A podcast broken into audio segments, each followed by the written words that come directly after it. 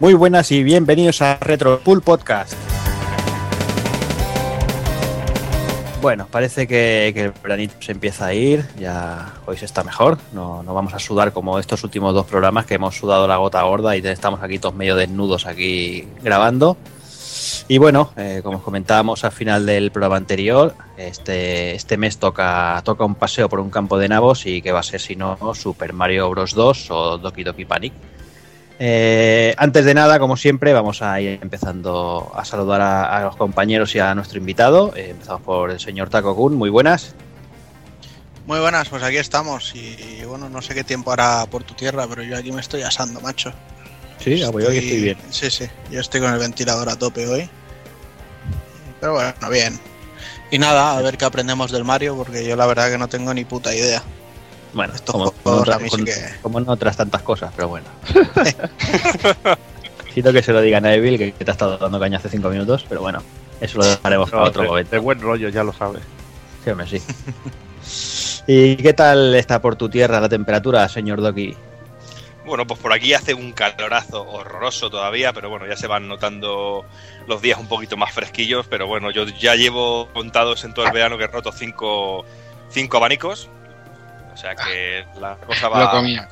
va sí, más o menos, va- van creciendo, pero, pero bueno, y, y aquí contentos con el retro de este que ya nos toca por fin, que para mí es un juego muy especial este Super Mario Bros. 2 y con mucha afrontándolo con mucha ilusión y aprendiendo mucho del juego porque es lo que tiene el hacer estos programas y al trabajar el guion el aprender también de un juego que, que creemos por una parte que lo tenemos tan conocido y luego a la hora de investigar y profundizar en él te das cuenta de un montón de, de cosas que no sabías es una auténtica pasada y luego el poder compartirlo con toda la gente que que, que nos escuche que nos descarga cada mes Mm, sí, quizás es lo bonito, ¿no? encontrar siempre detallitos que, que no sabías en el momento y siempre, siempre está Claro, bien. y el reencontrarse con el juego otra vez y el volver a jugarlo y darte cuenta de cómo has perdido, por lo menos en mi caso, que yo me da cuenta de cómo he perdido habilidad con, con los dedos en ese sentido, como, como jugador, que, que es una pasada, que Mm. antes yo llegaba a pasarlo algunos, algunos puntos con los ojos cerrados y, y, y esta vez me ha costado Dios y ayuda en más de una ocasión.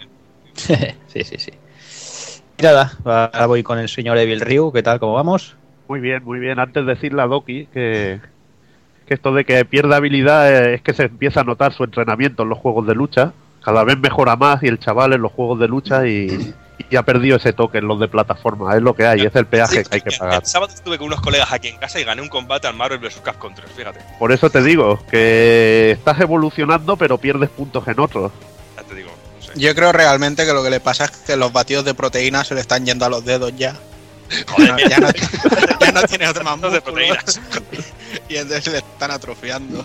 qué cabrón. Vaya tela.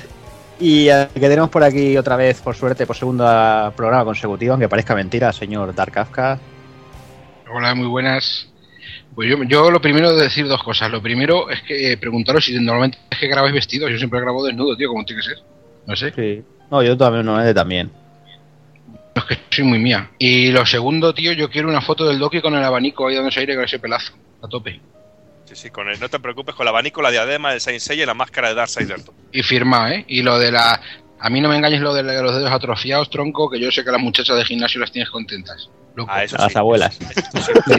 Tienes, tienes a todas las abuelas ahí a. Si me contratan en el gimnasio solo por, por el pelazo y por los dedos, no por otra cosa. Está claro, está claro. ¿Qué más quieres? Y vamos ya con el señor, con nuestro amigo el invitado, que te está asustado en un rincón, el pobre, que no sabe dónde se ha metido. Eh, lo tenemos aquí, que, que está alucinando. Es el, el señor Fran Friki, eh, administrador de, de la web eh, pe- peaso.com y su propio canal de YouTube, Peaso ROMs, eh, que se dedican, si no recuerdo mal, a todo, a todo el tema de Super Nintendo. Y también colaborador de podcast, dos grandes podcasts como son Viciados Podcast y Zona Jugona. ¿Qué tal, Fran? ¿Qué tal? Pues muy buenas, aquí estamos. Y nada, agradeceros a todos pues, la oportunidad de estar aquí con un grandísimo juego de mi infancia como fue Super Mario Bros. 2. Yo lo conocí en, Super Nintendo, en el All Stars, pero bueno, le di muchísima caña a este juego y a día de hoy todavía sigo jugándolo. Y a pesar de ser rarillo, porque es muy diferente a los otros juegos de Mario, pues es impresionante y tiene, tiene muchas cosas que comentar. Y nada, vamos a ver si puedo aportar con algo de lo que yo sé. Y nada, pues aprender ya que estamos más cosas, que siempre se aprende algo, nunca, nunca lo sabes todo sobre un juego, ¿no? Mm. Y nada, pues lo mismo que vosotros, pasando calor aquí, como un cerdo. Vamos a ver si bajan las temperaturas más todavía. O sea que... Me llevan una semana diciéndolo en el tiempo, pero aquí no hay manera, ¿eh? No hay manera que baje. Pero bueno, pues lo dicho, eh, señor Fran Friki, no se asuste. eh, No, no te preocupes, hombre. chille cuando tenga que chillar, insulta cuando tenga que insultar, y hay vía libre y ya. Yo me traigo el hacha, por si acaso, ¿eh? O sea que- Sí, ya verás que aquí la gente, mucho rebuznar, pero nada, son todos muy, muy mansos. Pues nada, señores, vamos al lío.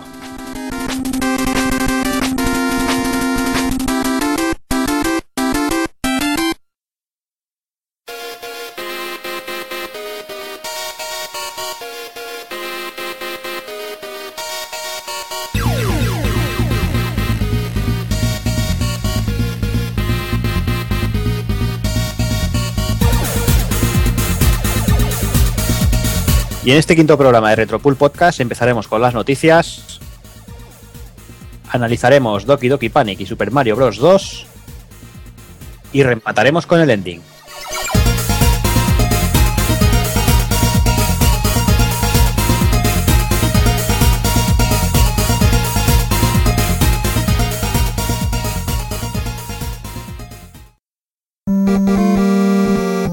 pulpofrito.com.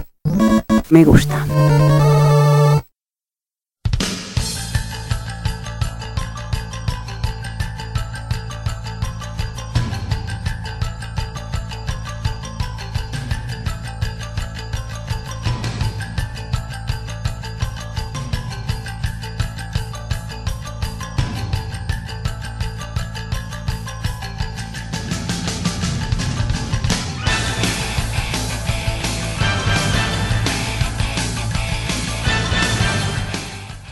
Esta misma semana nos enterábamos de una triste noticia y es que Sony ha decidido cerrar el, estudio Liverpool de, la compañía, eh, que anteriormente conocida, como todos sabréis, como Signosis. Signosis fue una compañía británica que nació en la mítica Imagine Software, una compañía que nos hizo pasar con grandes juegos eh, en la época de los 8 bits, con grandes conversiones como de juegos como Arkanoid o creaciones propias como el grandioso Taller Renegade. Eh, la compañía se fundó por el año 1984 en Liverpool, ¿vale? Gran Bretaña, por los señores Ian Etherington y Jonathan Ellis, algo así. durante, eh, durante su existencia lanzó al mercado más de 100 juegos para diversas plataformas, dejando sobre todo una huella imborrable en los usuarios de Amiga, que estaban normalmente acostumbrados a pobres conversiones en juego de 8 bits y cosas muy, digamos, experimentales. Eh, cuando su ordenador era mucho más potente y podía dar mucho más de sí. Una de las grandes culpables de que esto cambiara fue Sakinosis, lo que había sido toda la vida Signosis, que intentó sacar el máximo provecho a las plataformas en las que trabajó, utilizando lo mejor en tecnología y diseño de videojuegos. Eh, durante esta época podríamos destacar muchísimos títulos de renombre, destacando el grandioso Shadow of the Beast de 1989, desarrollado por Reflections y que revolucionó por la gran cantidad de colores en pantalla, su brutal scroll parallax en 12 planos y la increíble ambientación musical de David Whittaker, exprimiendo lo que era el Commodore Amiga como nadie lo había hecho nunca jamás. El juego fue conversionado a infinidad de plataformas. Sí, yo tengo, yo tengo un recuerdo de este Shadow of the Beast de yo estar en aquel momento con la NES y ver tanto la portada del juego o ver incluso imágenes en diversas revistas y yo ser de los juegos que yo siempre deseaba tener y poder jugar. Y recuerdo de tener el típico vecino que tenías en el barrio y tener que tirar de él y de caerle bien y hacerle un poco la rosca para poder ir a echar unas partidas. A mí es un juego que siempre me llamó muchísimo la atención y que nunca, nunca obtuve hasta el momento de ahora, claro, de poder tener algo de pasta para comprarte estas joyitas. Y es un juego que, de los que siempre tengo marcados en mi infancia. ¿eh? Es un juego que me gustó siempre muchísimo. A mí es que me No. pareció una burrada. Sobre todo lo suave que era el scroll y, y, lo bestia que era. Luego a nivel jugable, pues no era lo que más me gustaba, pero la verdad me lo enseñó un colega en el Amiga y ese día me quedé, pero muerto. Digo, madre mía, qué scroll y, y vaya pedazo de juego, vaya música, vaya colorido y me enamoré de la Amiga. Así, Sí, ya te digo que yo, tiré de una versión de Spectrum también. Yo es que estos juegos siempre buscaba la versión que tenían para Spectrum y claro, no tenían nada que ver porque eran era en dos colores, creo que amarillo y negro. Y, pero bueno, también te- me quitaba un poco el gusanillo, pero ya te digo que pedazo de titulazo. También ten en cuenta que en aquella época lo, decía- lo que decías tú de las carátulas, ¿no? Que casi, casi, casi que te vendían el juego ya por la carátula. no existían revistas específicas más que dos o tres y llegaban muy pocos sitios. Y la carátula de lo que eran todos los títulos de Psygnosis, sobre todo Shadow of the Beast, eran unas carátulas totalmente distintas a lo que estábamos acostumbrados. Y Claro, luego todo eso si, se no- si, refle- no- si no recuerdo mal, aquí salía un tío ahí con la barba, todo cabreado, aplastando una cabeza con el pie, ¿sabes? Que Esa era la de Mega Drive. esa era Sí, de Mega Drive, si no- sí. si no recuerdo mal, la de la de Amiga era una especie como de camellos, robots, en una especie Sí. como de jungla súper rara, tío, y lo que decimos, lo que dice Evil, que la ambientación que se creaba en torno a estos juegos eh, con muy poco, digamos, sin mundo 3D, sin gráficos en tiempo real, todo era entre la música, los gráficos y el colorido, era algo realmente fuera, fuera, de, fuera de sí, vaya. Bueno, pues eh, la otra gran joya ya éxitos y precedentes, ¿vale? Con millones de copias vendidas y portado a muchísimos formatos, ¿vale? Fue Lemmings, que fue originalmente desarrollada para, eh, para el Amiga por DMA Desings, lo que es actualmente Rockstar North, y fue publicado en 1991. Y como decimos, a un millón de conversiones y secuelas de 10.000 tipos en tres dimensiones, vaya, eh, una locura también. Eh, luego, otros juegos eh, de calidad nos faltan, sobre todo en el catálogo de Hipnosis, como Blood Money, Agony o Paxi, por mencionar solo algunos. Y lo, que, Mm, y lo que has hablado antes, Alex, que tampoco nos podemos olvidar de los packs de juegos de Sinosis de la época, con unas versiones de Amiga brutales, con las cajas gigantes, cuidadas hasta el más mínimo detalle y con Los ilustraciones manuales. de, de dibujantes como Roger Dean, que era un dibujante de dibujos así de temática fantástica, que es lo que tú bien has dicho, la, la imagen de las tres bestias ahí que llamaba mucho la atención. que, era, que también era diseñador de portadas de, grupos como Asia y de grupos de heavy metal y o sea que no un, que no era un colgado que hacía carátulas vaya que era un señor profesional que se dedicaba a eso bueno eh, pasó a ser propiedad si no me equivoco mal de Sony en el 93 ayudando sobre todo al éxito de la PlayStation original de la PS1 vale en la industria de los videojuegos con títulos del calibre de Wipeout que son palabras mayores o Destruction Derby El en el Wipeout, 2000. el Wipeout, perdona que te pare aquí. El Wipeout, la verdad que habría que comentar un poquito, sobre todo porque es un- fue uno de esos juegos que impulsó un poco la salida de la Play. Y que realmente, a ver, yo no soy un fanático de Wipeout, yo prefiero el F0 mil veces. Pero hay que reconocer que tuvo ideas muy buenas, sobre todo la implementación de la música, que fue bestial, y el diseño de logos y el ambiente futurista y esto fue muy muy estuvo muy logrado y la verdad que técnicamente impresionaba en la Play.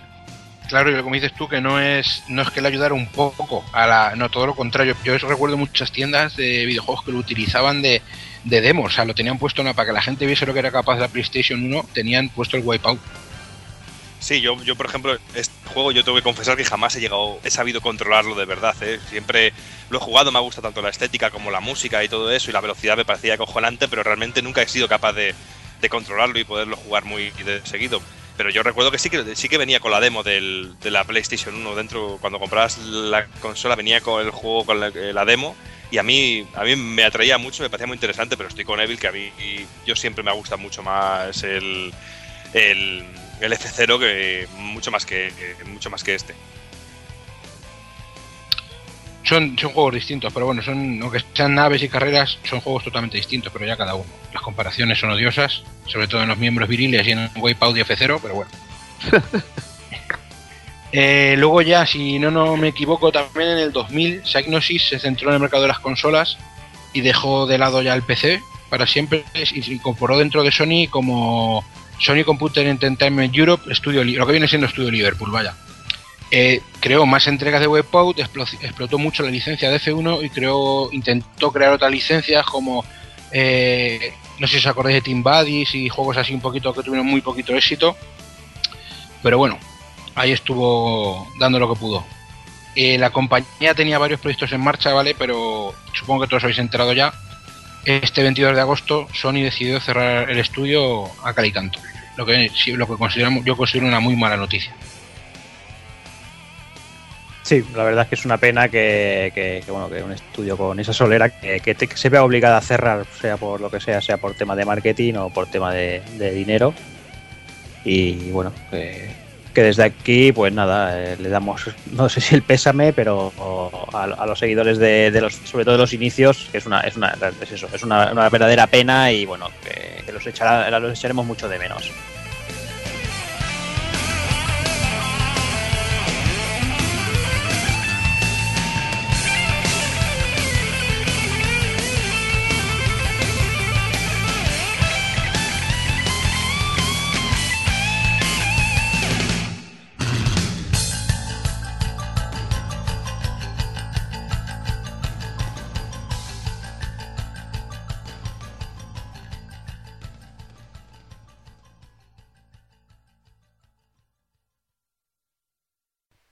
Y hoy tenemos una fantástica composición de Michiro Yamane para Castlevania Area of Sorrow, la versión Arrange de Phantom Palace Fontaine.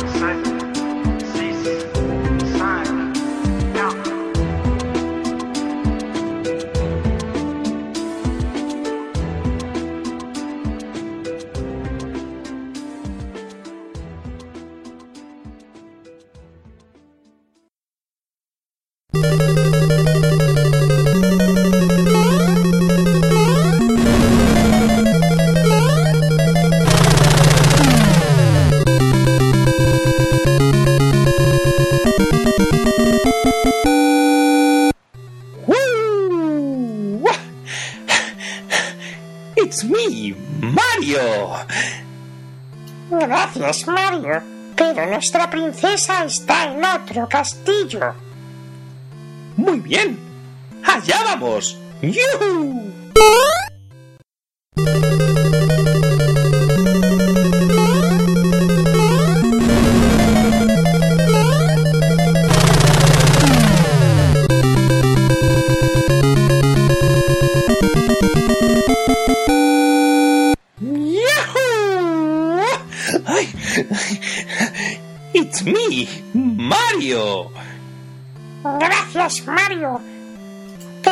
Nuestra princesa está en otro castillo. Ok, vamos para allá.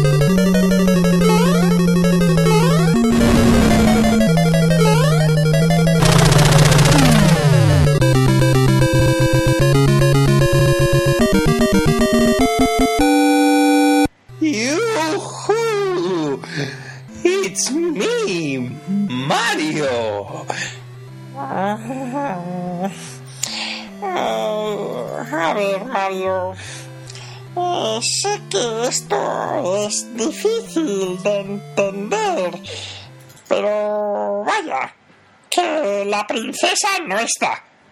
¡Joder!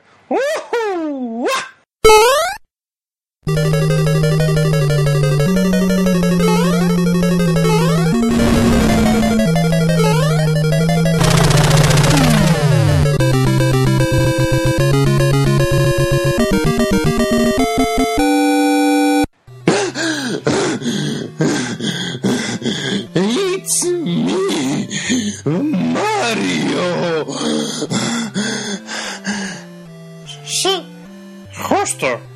Está en otro castillo.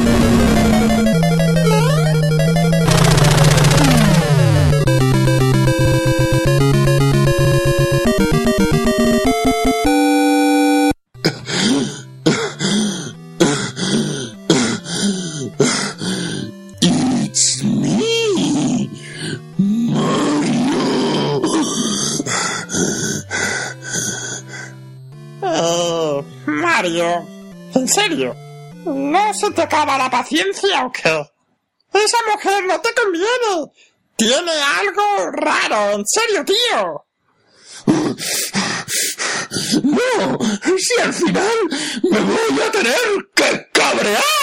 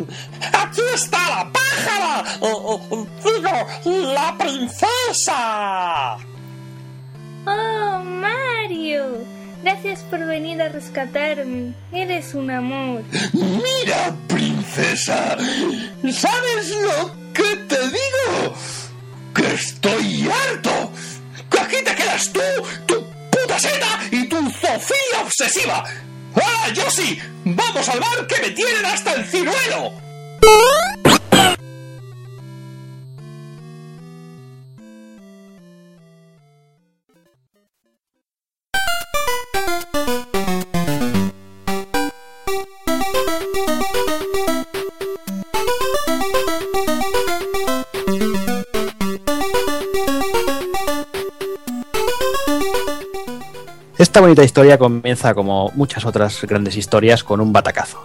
Eh, corría el año 1979 cuando Nintendo acaba de tener un gran fracaso comercial con el lanzamiento del Radar Scope. Y bueno, para intentar rehacerse, el señor Hiroshi Yamauchi decidió aprovechar todos los cartuchos que no se vendieron y crear un nuevo juego. ¿Y qué es lo que hizo? Pues ni corto ni perezoso, eh, cogió a un, a un joven in- e inexperto Shigeru Miyamoto, que todos conoceréis seguramente, y le dijo que creara un juego totalmente nuevo, algo que estuviera bien, que, que fuera, que fuera vendible. Eh, total, que para que tampoco dejara al, al chavalillo ahí trabajando solo, le puso a uno de sus ingenieros de confianza, que no era ni más ni menos que otro que Gunpei Yokoi. Por aquel entonces Nintendo iba tras la licencia de Popeye eh, para protagonizar el nuevo juego. Pero bueno, tras largas negociaciones eh, no llegaron a buen, puerto y nada, ni cortos ni preciosos dijeron, pues mira, pues ya que nos gustan los personajes, pues nada, nos ponemos manos a la, a la obra, cogemos el esquema de Popeye y creamos los personajes tal cual. Entonces, ¿qué pasó? Pues nada, eh, cogieron a Popeye y lo transformaron en el personaje protagonista de nombre Jumpman. Eh, Olivia fue sustituida por Pauline y Brutus por Donkey Kong. Y sí, claro, por supuesto el juego era Donkey Kong. Unos años más tarde empezaron a trabajar con una nueva aventura de- del, del señor Jumpman, eh, pero bueno, ese nombre no tenía ni pegada ni ten- nada y la, la verdad es que, que- que con ese nombre no iba a ninguna parte. Y empezaron a barajar nombres. En total, durante un día de arduo trabajo rodeados de alcohol y ácidos, en Nintendo América empezaron con el cachondeo. ¡Hostia! Jumpman es idéntico al dueño del edificio. Bajito, gordo, con bigote italiano. ¿Y, y cómo se llama? Eh, Mario Segali. Y a que no hay huevos a ponerle Mario. ¿Que no? Pues nada, dicho y hecho, las lúcidas mentes de los creativos unidas a unos cuantos alucinógenos hicieron que el personaje más famoso de la compañía heredara el nombre de Mario Segali, el propietario italiano del edificio donde se situaban las oficinas de Nintendo América por aquel entonces.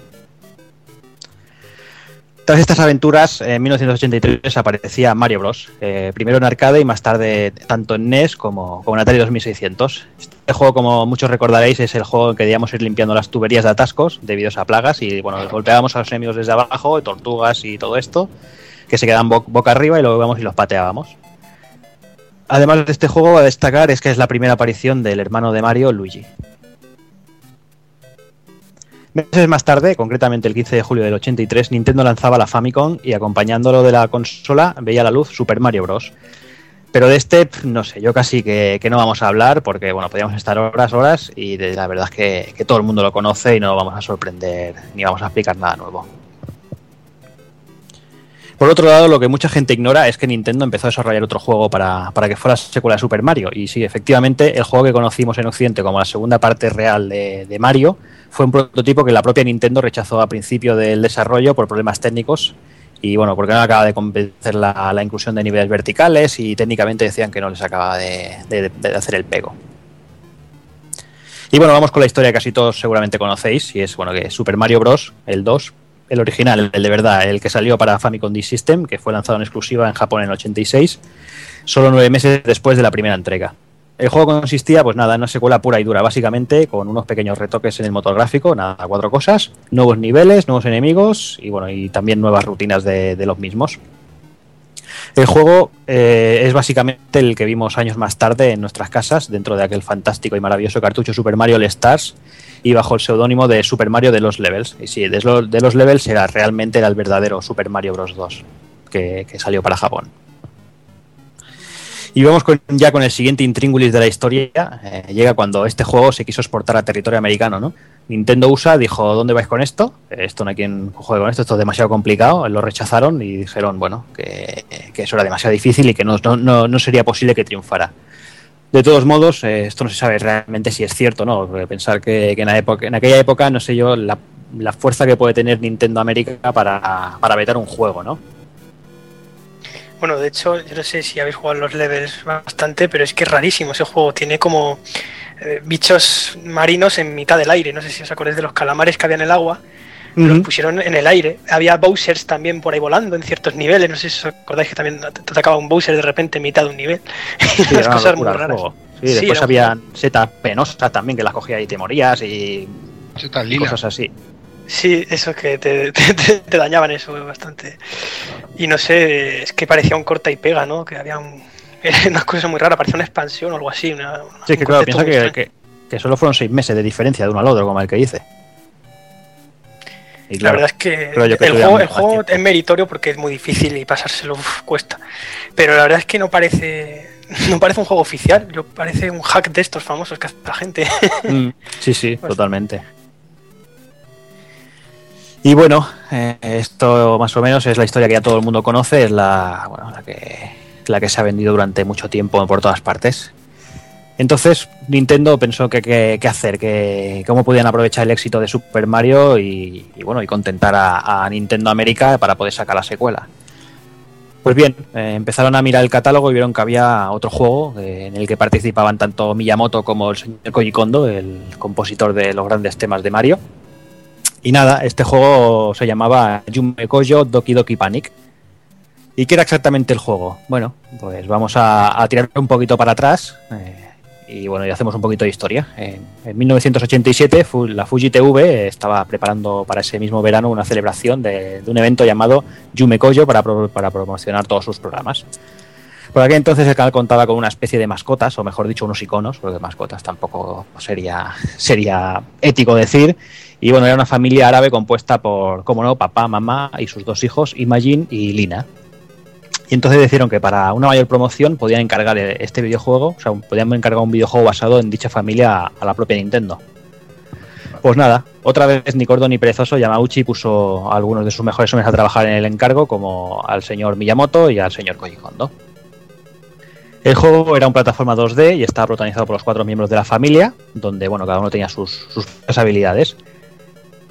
Y bueno, viniendo de donde venía, como ya hemos comentado, que era el primer hack de, Super Mario Bros., o sea, la primera versión desechada quizás, eh, Doki Doki bebía muchísimo de Super Mario Bros., y del cual cogieron prestadas varias cosas como bueno, la estrella de invencibilidad, algunos efectos de sonido, las típicas monedas, y no es para menos, ya que la gente bueno, de Nintendo usó aquel primer, bueno, como decía, usó el primer proyecto para, para un Mario Bros. abandonado. Pues nada, como las celebraciones de la Fuji TV ya se habían llegado a su fin, Nintendo decidió coger la base de Doki Doki Panic y convertirlo en la secuela de Super Mario Bros. para, para Occidente. Así pues, empezaron lo principal, ¿no? Los personajes. Cambiaron el sprite de Imagine por el de Mario, el de Lina por la princesa Peach, eh, papá pasó a ser Todd y bueno, y como siempre el amigo Luigi se llevó la peor parte, que fue le tocó sustituir a mamá. Sup- Supongo que a partir de aquí eh, empezaron ya los rumores de que si Luigi era gay, que si no sé qué, que si no sé cuántos. Bueno, Rumores, rumores. rumores, rumores. Sí, y sí, nada, rumores. sí. tras todo esto continuaron sustituyendo pues, nada, los corazones que podían recoger en el juego por setas, el core de los arbustos, algunos sprites y bueno, eso sí, una parte se mantuvo llegando incluso a utilizarse en futuras entregas de la saga. Pero bueno, todos estos cambios los dejaremos para más adelante porque bueno, vamos a ir empezando con el análisis en sí. Dime, Doki. Sí, bueno, decir que el- lo que es el juego en sí, el Doki Doki Panic, pues que contaba con en el momento con unos gráficos que eran eran la polla, tío, porque no olvidemos que este juego salió en el Famicom dir- directamente y aquí tampoco lo olimos en ese, en ese sentido, pero eh, Mm. yo he tenido oportunidad de jugarlo directamente eh, en el formato y, y es una auténtica maravilla y sobre todo viéndolo con ojos de la época tenía que ser la hostia jugar eso en una, en una NES, ¿sabes? Que el, juego, el juego gozaba de una calidad y técnica de la hostia, ¿sabes? Que tenía un, un punto muy, muy, muy, muy interesante. Mm. Pero bueno, antes de nada vamos a, a recapitular un poco y, y a dejar hacer los esquemáticos, así todos sabréis de qué va el rollo, los que aún no os hayáis enterado. Eh, lo que fue en Japón Super Mario Bros. 2, en Estados Unidos, bueno, en Occidente se llamó Super Mario Bros. de los Levels. Eh, Doki Doki Panic solo apareció en Japón. Y lo que fue Super Mario Bros. 2 en Estados Unidos, el juego que nos, que nos ocupa, el juego de los nabos, eh, en Japón se, se llamó Super Mario USA. Pero bueno, estas cosas raras, la verdad es que, los cambios de versiones no es la primera vez ni la última vez que, ha, pasado. Y bueno, vamos a recordar algunas que nos han marcado, como por ejemplo la saga Contra, que- que, bueno, que para, para venderse en Occidente se pasaron a robots y se llamó Protector. Y creo que, el señor Evil tiene alguna por aquí, empieza. Bueno, hay una muy infame, que es la de Ranma y medio en Japón, el primer juego de Ranma de, de Masaya, que bueno, lo cogió Iren para distribuirlo en USA, en Super Famicom, de, cogió la versión de Super Famicom de Ranma y en USA lo distribuyó en Super Nintendo como Street Combat, que fue algo desastroso, cambió los sprites y el juego perdió todo el carisma que tenía. Luego tenemos otro ejemplo en The, en The Cap Attack, que nos llegó aquí en las versiones occidentales en un juego que llevábamos una especie de, de muerto viviente, de zombie, y que en la versión japonesa era un chico con un turbante, y el juego se llama Magical Hat Turbo no Butobi Tabo Daiboken, nombre casi Ay, ay. impronunciable. Y bueno, luego otros casos como el de Puyo Puyo, que eh, llegaron a Occidente como Doctor Robotnik Mean, Bean Machines en Mega Drive o Kirby Kirby's Avalanche en Super Nintendo. Y creo que Doki también conoce algún casillo más de estos. Sí, hombre, sobre todo y haciendo memoria y rejugando al, al Mario al Mario 2, tío, pues es imposible que no se me viera a la cabeza el ejemplo de Euforia, la saga en ese sentido, que es también de esos juegos de mi infancia que me gustaron mucho para NES y que llegó totalmente cambiado aquí a, nuestras tierras, con una historia totalmente cambiada, con ciertos eh, planos de los escenarios muy, muy cambiados y bueno, también que en allí en Japón no se llamaba Euforia, se llamaba Hebereke, que como curiosidad significa borracho hombre de poca confianza, ¿sabes? Y me parece muy, muy curioso, pero también es de esos juegos que se cambiaron radicalmente, sobre todo a nivel de historia. Y luego, eh, un poquito a colación a lo que cuando habéis hablado de la saga Contra, me parece, me parece curioso que, que una sociedad como la japonesa realmente no, se, se cambiara eh, y se, que no quisi- quisieran poner los robots con tanto gusto que tienen por los por los por todos los, los roboticos y estas cosas que si quisiera cambiar por unos machotes musculosos para, para pegar tiros es, es curioso que no haya sido al revés que hubiera sido más lógico quizá hacer el cambio al revés que hubiera salido como piensa, piensa que la portada de Contra es en Schwarzenegger y Stallone, tío. O sea, testando eso, ¿cómo coño vas a meter dos robots sin, sin personalidad? sí sí pero me, me parece me parece curioso el cambio en ese sentido Faltaba Chus Norris. Ahí está. Estaba por ahí detrás. Era, era el alien del final. y bueno, y, y no solo esto, porque alguna vez también ha pasado al contrario, ¿verdad, Frank? Sí, mira, hubo un caso eh, del videojuego europeo Pandemonium que para llevarlo a Japón en Saturn le cambiaron el nombre por Magical Hoppers y además les cambiaron a los personajes y los convirtieron en algo más anime, ¿no? Un aspecto bastante más japonés. Porque aquí en Europa eran una especie de Joker o payaso, algo así. Y tenían un aspecto un poco como más, no sé, como más campechano. Y allí en Japón los, los cambiaron por como unos personajes tipo anime, ¿no? De estas, de, de típicos de los 90. Y nada, pues el juego en, en sí no lo cambiaron mucho, pero fue eso, un cambio de, de total. Y bueno, tampoco os tenéis que ir a, a los años de cuando yo era un chaval y vosotros no habéis nacido, cabrones. Hace bien poquito tuvimos el ejemplo de Nier, que todo el sabéis que en Pulpo Frito lo queremos mucho, aunque no sea retro, ¿vale? Pero en Nier en, eh, hay un pisto de bragas ahí que yo no me aclaro con versiones que si una versión es padre, en otra es hijo, en otra es hermano, cambian el nombre del joven, el, el- uy, yo me vuelvo loca, loca, loca. Bueno, estos son, son muy pocos casos, son estos que nos han venido así un poco a la mente y lo hemos querido que hemos querido resaltar algunos, pero bueno, ya sabéis, hay cientos, o no sé si tantos, pero decenas sí que hay de, casos tanto de un lado hacia otro.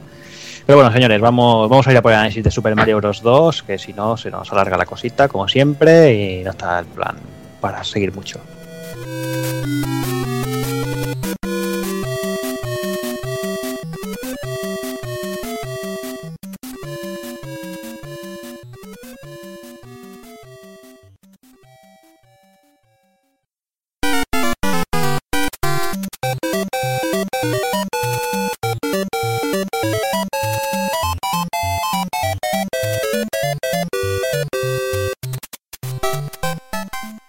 Mientras Mario duerme apaciblemente entre sueños de nubes y caparazones, descubre algo diferente que nunca había aparecido en sus momentos de descanso.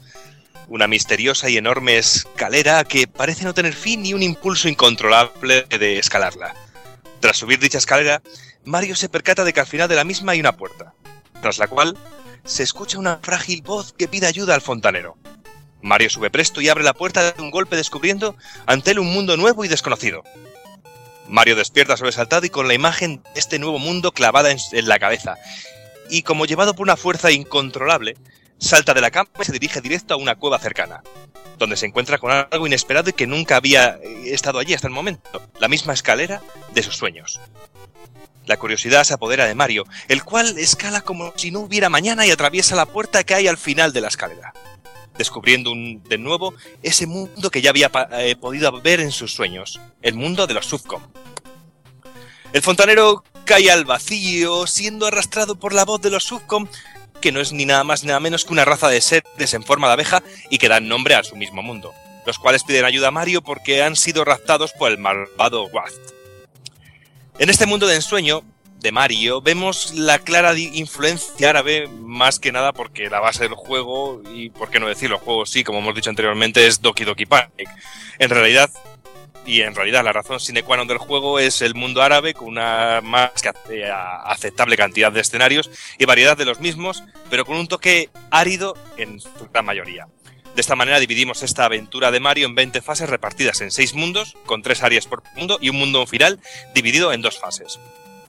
Sí, es curioso que, que para poder aprovechar el juego, el Doki Doki, se tengan que inventar un- una historia de este tipo, ¿no? Que si. Para poder, bueno, justificar realmente los personajes que no existían en la saga y todas las movidas, que te puedan decir que, que toda la historia es un, es un sueño, ¿no? Es bastante absurdo.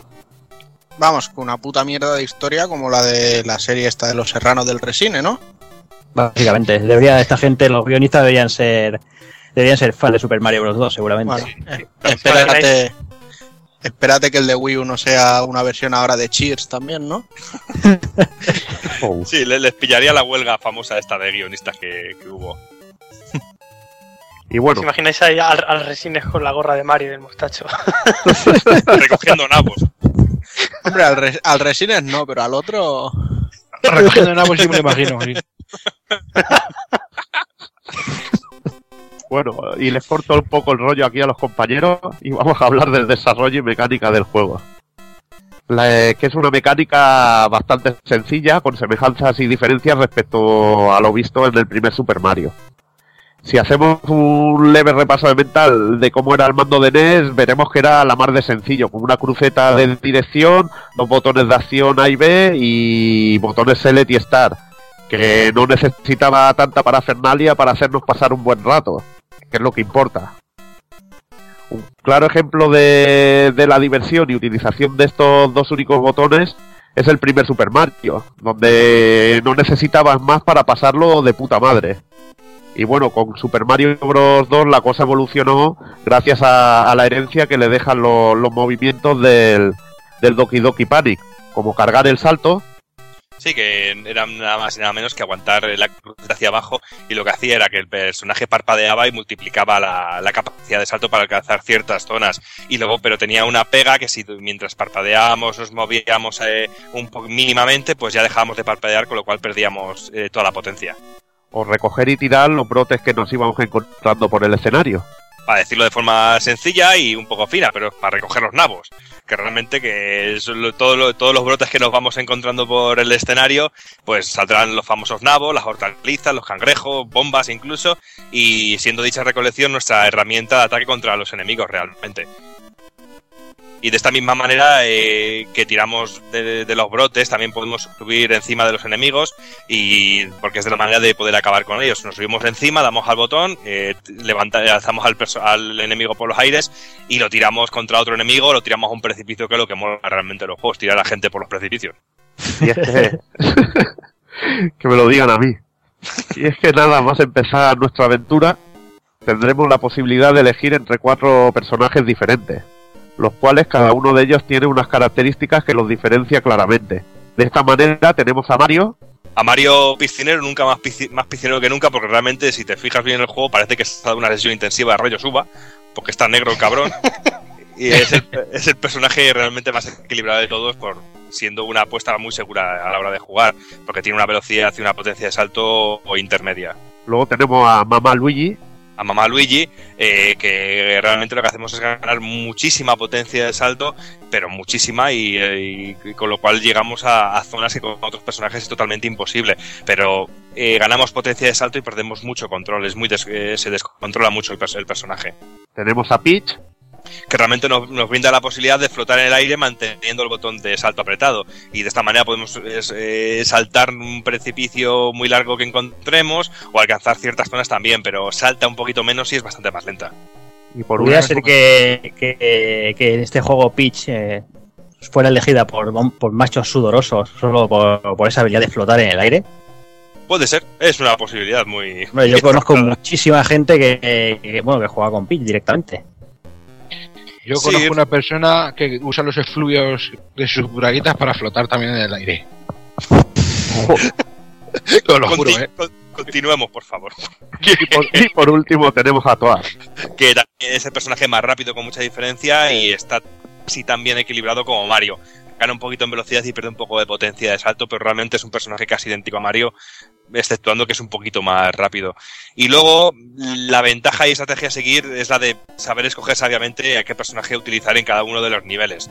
Porque es algo muy interesante eso, que cada vez que terminemos un, nivel podremos seleccionar eh, cualquiera de los, de los, cuatro, de los cuatro personajes. Y bueno, eh, con un desarrollo de niveles sencillo, donde tendremos que ir de un, pin- de un punto A a otro B, eh, encontrando, como siempre, y en un buen Mario, caminos y rutas alternativas, aunque el juego sea Doki Doki Panic. Y teniendo también al final de cada nivel un enemigo final al que tendremos que derrotar para que nos dé un huevo, con el cual abrir una puerta, en forma de cabeza de pájaro, que nos llevará directamente al siguiente nivel. Al finalizar cada uno de los niveles tendremos un pequeño minijuego en forma de tragaperras, que tendrá como recompensa vidas extras. ¿Y cómo enfrentarnos con nuestros enemigos en un Mario? La respuesta será fácil y sencilla, pues saltando encima de los enemigos. Pues no, amigos. En esta ocasión, si saltamos encima de los enemigos no morirán, sino que tendremos que arrojarles objetos para que mueran o subir encima de ellos para alzarlos y lanzarlos a un precipicio o contra otro enemigo. Esta mecánica viene heredada directamente de Doki Doki Panic. En esta ocasión dispondremos de dos toques de vida. Como es clásico, en la saga, al perder uno de los, uno de los toques, nos volveremos pequeños. Y si cogemos una seta roja, rellenaremos toda la vida y añadiremos un toque más de vida. Podemos llegar a tener más de tres toques, pero al pasar y empezar un nuevo nivel volveremos a tener únicamente dos toques. Y cuidado con perder vidas, porque no es como New Super Mario Bros. donde finalicé el juego con 400 vidas o 500.000 o 600.000 que puedes ir recogiendo por ahí. Aquí la- aficionado, tío. Ya te digo. Eh, Estoy en el tercer mundo, llevo 120 ya, tío. Aquí las vidas escasean. Y ya os digo desde aquí que conseguir 100 monedas es imposible y absurdo. No ganamos vidas por monedas y no busquéis puntos de control porque no los encontraréis. En el momento que perdamos todas nuestras vidas y escasísimas continuaciones, volveremos a empezar desde el inicio del juego. Con dos pelotas, tío. Como los machos. Como los machos. Así eran plataformas, hombre, así era. Otro de los aspectos que le restan cierto frenetismo al juego es la falta de un reloj que nos limite el tiempo de permanencia en un nivel. Y bueno, paso al amigo Frank que nos hablará un poco de los ítems.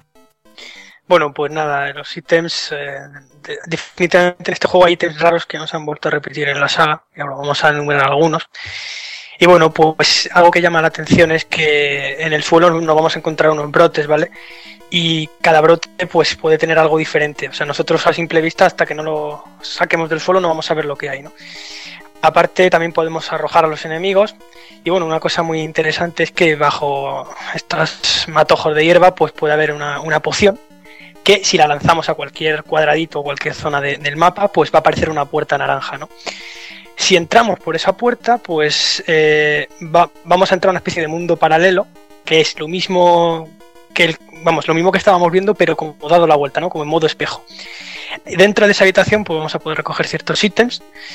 Y bueno, pues eh, luego hallaremos en algunos sitios de estos, pues una ruta alternativa, es decir, un warp, ¿no? Hay, unos, hay una serie de warps en el juego para cortar, digamos, el, el juego y poder pasárnoslo antes, ¿no? Sí, pero bueno. decir que, que es, es- es importante el, el saber bien y elegir bien dónde tiras la, la poción, porque depende de dónde tires la poción, si hay un obstáculo en el mundo real, en el mundo oscuro este no, no te va a dejar pasar para coger la vida o las monedas. O incluso si a lo mejor tienes que ir corriendo con la poción, eh, todo el escenario y tirar al final porque es donde hay un atinaje donde vas a poder pasar a un, a, a un mundo secreto o a hacer un paso a otro mundo. Claro, eh, hay que tener mucho cuidado porque efectivamente luego más adelante comentaré una cosa muy graciosa que pasa con las con las pociones, pero bueno, sí, hay que tener cuidado y además en algunos niveles solo hay una, por lo que si la hemos cagado tenemos que matarnos o lo que sea para volver a hacerlo, ¿no? Y nada, eh, porque en estos juegos, bueno, decir que no se puede volver hacia atrás, o sea, los warps siempre son hacia adelante. Y bueno, pues vamos a comentar algunos ítems del, del juego. Pues bueno, tenemos eh, primero las hortalizas que he dicho que se encuentran bajo estas hierbas, ¿no? Y hay de dos tipos, las hortalizas pequeñas y luego hay unas más grandes que tienen uso, ¿eh?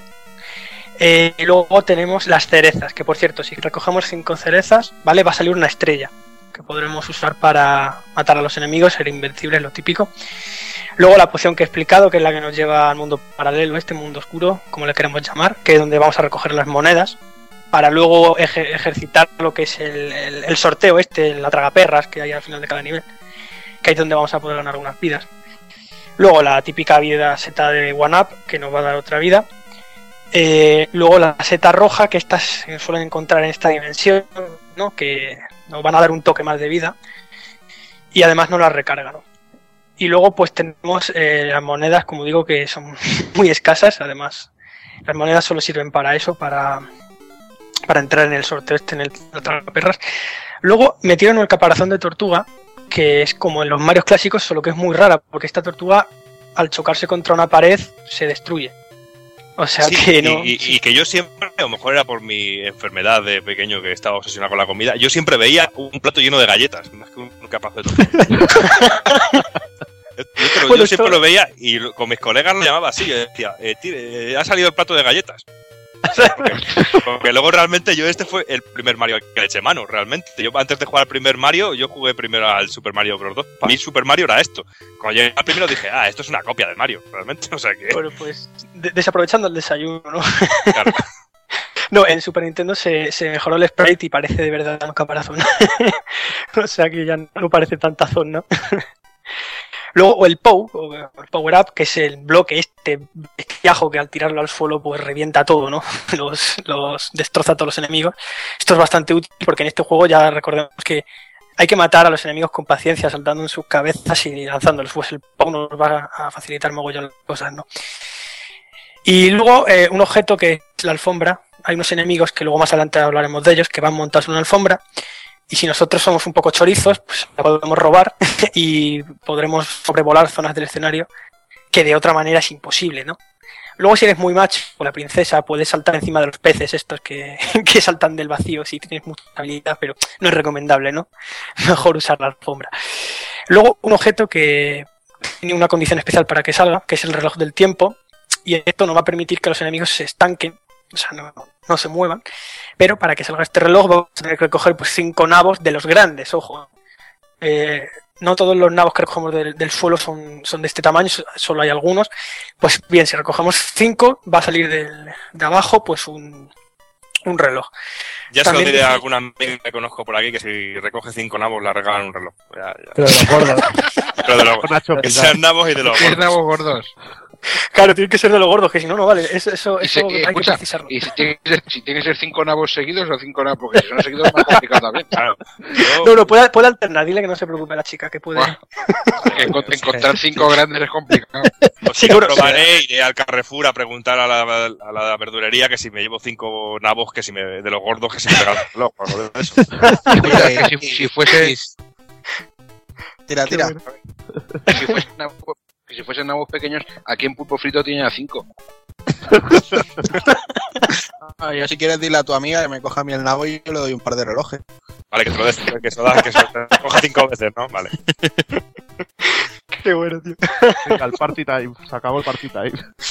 Bueno, Eh, luego el objeto, el, el objeto que más eh, por culo daba en el juego, que eran las llaves, ¿os acordáis? Coger una llave. que ibas a decir los nabos, joder. Bueno, eso, se- eso depende.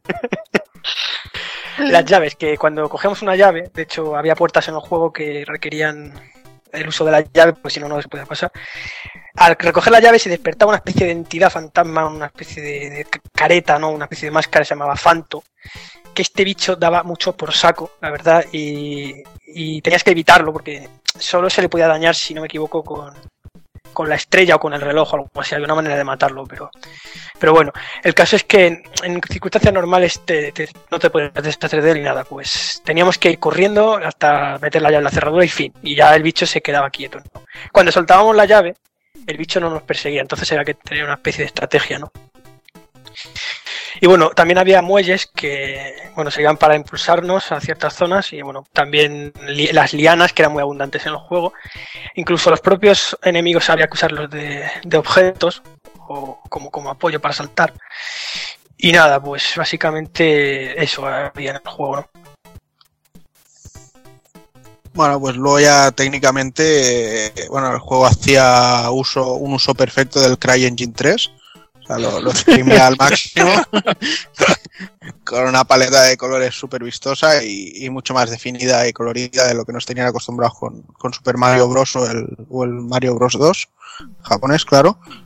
Y bueno, cabe destacar que cada uno de los niveles estaba perfectamente diferenciado y gozaba de una temática propia que, bueno, es, era la costumbre en, cualquier juego de plataformas de, de la época. De esta manera, pues podemos encontrarnos escenarios de rollos, eh, praderas, desiertos, cascadas, incluso hielo, noche y nubes y cosas así. Y bueno, lo que sí hay que criticar es que los planos que resultan los fondos de cada uno de los escenarios, eh, porque básicamente era un fondo azul, negro y, poco más, y canta más sobre todo cuando el diseño de tanto de niveles como de enemigos estaba a un nivel tan increíble para la época. Luego ya, bueno, con, con Super Mario Bros. 3 ya fue la revolución total en el apartado, pero, pero eso ya es otra historia. Y bueno, eh, hablando un poco de los enemigos que nos encontrábamos, eh, tanto los normales como los bosses, pues eh, hay que repetir de nuevo que, que contaban con un diseño artístico muy simpático y carismático, pero que realmente el mérito no, no pertenecía al Mario Bros. 2, sino a, Doki Doki Panic, ya que el juego era un, un copy-paste directo y descarado y, y no hay que olvidar que la potencia gráfica eh, venía potenciada por el, por el formato en el que lanzaron el, juego originalmente en Japón, que era el Famicom Disk. Y bueno, si jugar al Super Mario Bros. 2 en un cartucho normal ya era un espectáculo para la vista, pues jugar a este Doki Doki Panic en el, en el Famicom Disk tenía que ser una auténtica gozada. Y bueno, eh, como algo exclusivo, hay que comentar que el sprite de, de nuestro fontanerito eh, menguaba su tamaño como en cualquier Super Mario, pero cuando solo nos quedase un, un toque de vida.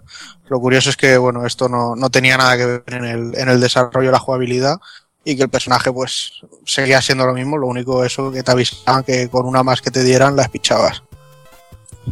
Sí, bien, y como bien has dicho, pues todos los niveles pues estaban muy caracterizados y eran temáticos, pues como, como todos los juegos de plataformas de la época, incluso los que podemos ver a, a día de hoy. Tenemos, por ejemplo, el primer mundo que eran unas, pra- unas praderas, luego teníamos un desierto, luego teníamos un desierto, teníamos un mundo de hielo, teníamos el un oasis así nocturno, que era casi como una estética del primer nivel, pero con toques de nocturnidad.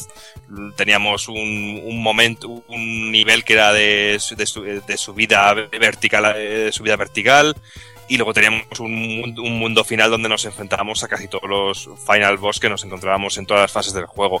Como curiosidad decir que siempre que terminábamos un nivel, no hacía falta terminar el mundo entero, nos encontrábamos con un final boss que normalmente casi siempre era Birdo, en sus diferentes versiones, tanto el Birdo rojo, el Birdo verde, el, el Birdo gris, y luego siempre al final con un, final boss que, que era más gordo, que ahora iremos un poquito hablando de ellos en, en, los personajes.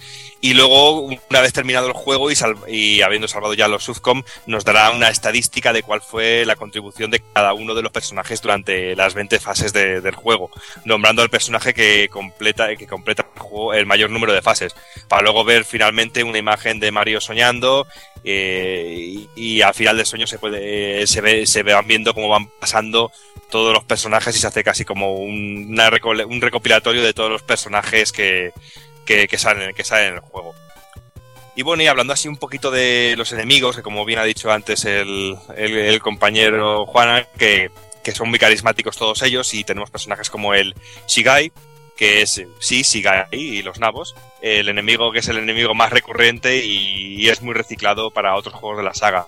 Y lo encontramos en sus versiones rojo con una máscara blanca. Luego tenemos a Sniffit, que es igual que Shigai, pero nos lanza balas por la boca. Luego tenemos a Ninji, que es una especie de estrella de ninja, que es, un, que es una estrellita negra. Eh, tenemos a Bizu, que, que son pequeñas abejas enmascaradas y que nos atacan con un tridente. Tenemos a Porcupo, que es un puercospín. Tenemos a Twitter, que no es donde la esa red social tan famosa, sino que es el pajarraco, un pajarraco enmascarado. Eh, tenemos a, los, a, a las, bombas, a los bomb estos, que son las bombas clásicas que conocemos ya más que de sobra, que tienen paticas. De Hopstar, que es una especie de mariquita que, sube por las enredaderas y que nos toca las narices, pero que también la podemos utilizar como apoyo para subir, eh, subir las, las plataformas, al igual que los Truter, que son unos peces que hacen, que como he dicho, como puede ocurrir con los Hopstar, que hacen las veces de enemigo y ayuda para poder pasar ciertas zonas. Luego tenemos a Pidgeot, que no es un Pokémon, eh, sino que es un pájaro que del que hablaba, del que hablaba antes el amigo Fran en, los ítems, que va subido en una alfombra mágica y que si le derribamos podemos subirnos encima de la alfombra y, y pasar ciertas partes del, del nivel del tirón. Es un enemigo muy parecido a lo que encontramos en otros Marios, como el típico que nos va tirando bichos desde la nube, pues es un personaje prácticamente igual. Luego tenemos a Panzer, que es una flor de fuego. Y. Sí, Fran, dime. Y sí, mira, que los Saiguis estos que, que, por ejemplo, en el juego Yoshi Island, vamos, eh, se hicieron un mogollón de, de especies a partir de los Saiguis, de muchos colores, incluso había unos que iban cambiando encima de zancos, había otros que iban como ardiendo, como si fueran una tribu, en fin, que este enemigo Saigui ha pasado a ser de los más carismáticos de la saga, ¿eh? este, este enemigo ha tenido muchísimo tirón. Yo diría que de esta, de esta lista que estamos enumerando, de, de todos estos enemigos, yo creo que es el de los, de los más carismáticos, no de los, de los más usados. Además, esa, esa máscara es que, es que tiene además, lo que es una carilla ahí muy, muy chula el bicho, la verdad es que Sí, ya, Bueno, ya es, un perso- ya es un personaje que ya es, es característico y ya es imagen también de la, de la saga de Mario. Yo creo que no nadie, nadie duda de ello realmente. A gente que a lo mejor no conociera las, difer- las diferencias y de dónde viene realmente Super Mario Bros. 2, realmente lo ve, lo ve ya como un personaje que ya es icono de toda, de toda la saga. Y yo creo que es un gran mérito de- para este juego. desde luego. Luego tenemos otro personaje como Flurry, que son una especie de pegotes rosas que siempre a mí me recordaron a las cagadas de Doctor Sloop. No sé por qué, pero siempre me han Es que no sé, estos juegos, como es de mi infancia, me iba recordando. Yo tenía mucha imaginación. Y cagadas, galletas, ya ves. Luego tenemos a Albatros, que es un aguilucho que sobrevuela los escenarios y que nos va dejando caer bombas de vez en cuando, puteándonos. Luego tenemos a Fanto, que son las máscaras que nos persiguen haciendo, eh, haciéndonos las, la- los niveles insufribles en los que vamos cogiendo las llaves, como bien decía antes la Pico Fran. Luego tenemos a Spark, que son unas bolas cargadas de electricidad que siempre siguen un mismo patrón de movimiento y que realmente hace la, la función de putearnos mientras Phantom nos va persiguiendo cuando tenemos que descender un nivel largo a toda velocidad. Luego, ¿te, te acuerdas no de esos niveles donde tú tenías que excavar en tierra para poder bajar? Sí. Y había ciertos niveles donde nos perseguía el maldito fanto este mientras estábamos excavando y bueno, es que era dificilísimo esquivarlo tío. Sí, o cuando ibas escalando, eh, eh, eh, cavando esos, esos niveles y de repente iban rondando los Shigais estos. Sí, iban- iba- ellos eran muy inocentes, solo iban siguiendo tus rastros, o sea que si eras un excavador pésimo, pues te pillaban, ¿no? Sí, para muchos de los que nos estén escuchando y que no sepan realmente lo que estamos hablando, hay ciertos niveles, sobre todo en el mundo 2, en el mundo del desierto, en los cuales en vez de hacer un recorrido horizontal eh, o vertical ascendente en el juego, hacemos un recorrido en vertical eh, hacia, hacia abajo, lo cual que tenemos que ir excavando tierras, si es que todo el escenario está dividido con, en cuadritos de tierra, y vamos bajando y los enemigos pueden ir cayendo por los huecos donde estamos pasando, eh, estamos excavando y realmente es una auténtica putada, como bien dice el amigo Fran, cuando nos va persiguiendo Fanto y tenemos que correr con la llave encima de la, de la cabeza. Todo un Bueno, cuadro. Es todo un cuadro. Llega un momento que puede ser realmente desesperante y que dan ganas de tirar el mando y mandar a tomar por culo, porque como hemos dicho antes, si perdemos todas las vidas, volvemos a empezar desde el principio. Y es una auténtica putada. Luego tenemos a Eh, personajes como... Sí, dime, dime, Casca. de, de Fanto, que lo que no, no habéis comentado sí que va persiguiendo y tal, pero una de las cosas que más puteaban de él era la, eh, la física. Yo siempre me acuerdo mucho que me, me chocaba esa forma de moverse, que no era horizontal o vertical. Eh, hacía quiebros, eh, paraba eh, sobre sí mismo, giraba, volvía, hacía elipses, entra- o sea que realmente era realmente agobiante y realmente cansino. No es decir, bueno, es que viene de frente hacia mí, lo salto y hasta que vuelva a aparecer por otro lado lo esquivo. No, eh, volvía sobre sí mismo y volvía a atacar. Y tenías que estar tirando la llave, cogiendo la llave, esquivando, saltando y era realmente muy, muy toca pelota, vaya. Y, y atravesaba toda pared. Toda, toda Sí, sí, no, no chocaba con nada, es verdad. Sí, como bien dices, a que atravesaba las plataformas y plataformas que nosotros no podíamos atravesar, porque no podíamos hacer la trampa de esa de saltar por debajo de la plataforma y atravesarla, sino que teníamos que hacer todo. Y la arena, la arena que habéis dicho que hay que ir excavando, él pasaba, se pasaba la arena por los forros de las pelotas. ¿Sabes? Yo creo que era de esos niveles que, que era como, casi como una criba de quién pasaba de ese nivel y podía continuar con el juego y quién no. Y bueno, y continuando un poquito con los enemigos, tenemos otro enemigo que es muy conocido después de la saga, que es Ponky, que es una especie de cactus que luego aparecería, como, he dicho ahora, en, un montón de juegos de, de, de Mario. Luego está Ostro, que es una avestruz que, que hace de montura para los Ikai. Tenemos Autobomb, que son los típicos cañones que luego hemos conocido en la, en la saga. Tenemos también a Cobrat, que es una especie de, de serpientes que aparecen en las, en las pequeñas tinajas que nos encontramos, porque aquí no nos encontramos tuberías como en cualquier Mario, aquí nos encontramos tinajas. Y de esas tinajas, pues en vez de salir flores que nos escupen fuego, pues salen cobras que, que van saltando, que también pueden salir no solo en las tinajas, claro, pueden salir en la, en la arena de, de- del desierto. Y luego tenemos a un personaje que yo creo que es icono de tanto del juego y que ha sido muy reutilizado en diferentes sagas, que es Birdo, que ha habido aquí problemas, entre comillas, eh, para intentar catalogarlo en un sexo y realmente yo creo que es el, el Poison de Nintendo, que es mujer, bueno, es Poison Birdo, Birdo Poison, o como queréis llamarlo. Sí, Y junto con Luigi. Sí, junto con Luigi, vaya, vaya panta, eh, Birdo, Luigi, Poison. Birdo, eh, Nabos, eh, y hay de todo, macho. Luigi, colega.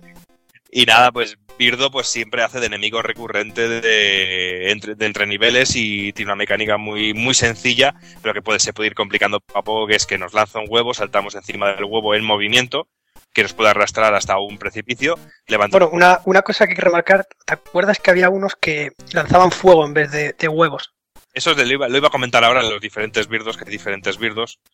Pues el primer birdo que nos encontramos es el birdo rosa, que realmente lo único que hace es lanzarnos esos huevos que tenemos que subir encima, lo levantamos y lo- se lo tiramos para, para derrotarlo. Pero como bien decías, pues nos encontramos que cuando vamos avanzando en el juego, pues diferentes birdos de colores. Encontramos un birdo rojo, un birdo gris, un birdo verde, y cada birdo pues tiene unas características diferentes. Por ejemplo, el birdo rojo pues nos empezaba, nos lanzaba siempre más o menos y siempre la, la misma secuencia, un huevo, una, una bola de fuego, un huevo, una bola, una bola de fuego, entre col y con lechuga, realmente.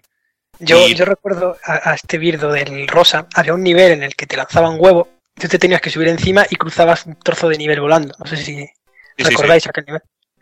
Que tenías que servirte de él para poder seguir, si no.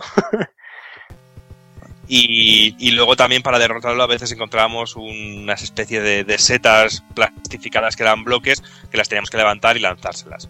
Pero bueno, como digo, es el- un enemigo muy muy recurrente en el juego, suele ser siempre el enemigo de, de, fases de, fases entre, entre, entre, entre mundos. Luego tenemos a Mauser, que es un ratón que yo siempre llamo el ratón piscinero, un ratón con gafas de sol que nos tira, nos tira bombas. Tenemos a Greyglip, que es un- una especie de cangrejo.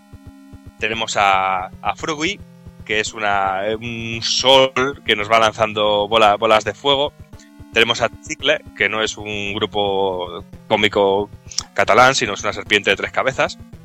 Y tenemos luego al enemigo final, a Ward, que es una rana con, con corona y que, que es el enemigo que hace las veces de, de- de Bowser en, en esta ocasión.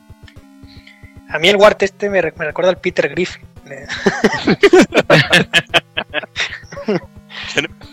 que tenemos el guion que tenemos aquí del programa, tenemos la imagen del, del graph este y eh, tienes, tienes razón, joder. Tiene. Así gordete, el tío como, como que no se mueve mucho, ¿no?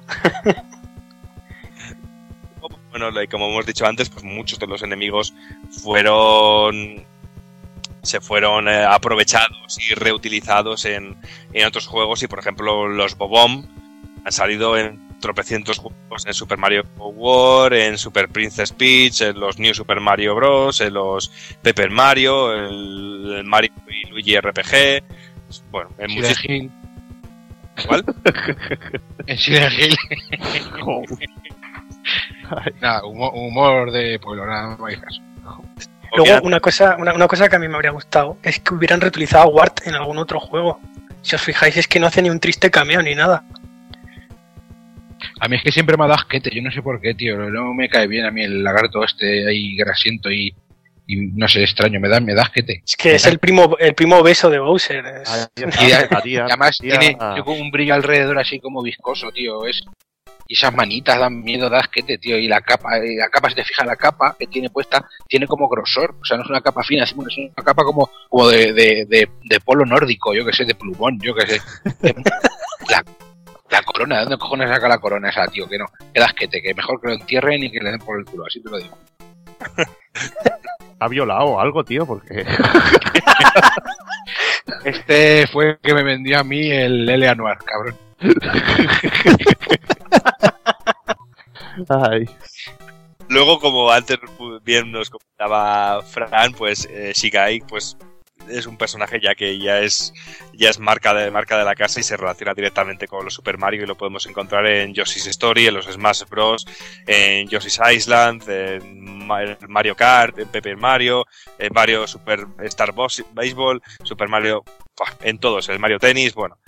Eh, por ejemplo, a Sniffit, que es la versión esta que nos tira pequeñas piedras, pues lo encontramos en el, en el Mario versus, versus Donkey. A Ponky lo encontré, como hemos dicho antes, el cactus este lo podemos encontrar en Super Mario World, en Paper Mario, en Super Mario Bros. Bueno, en tropecientos.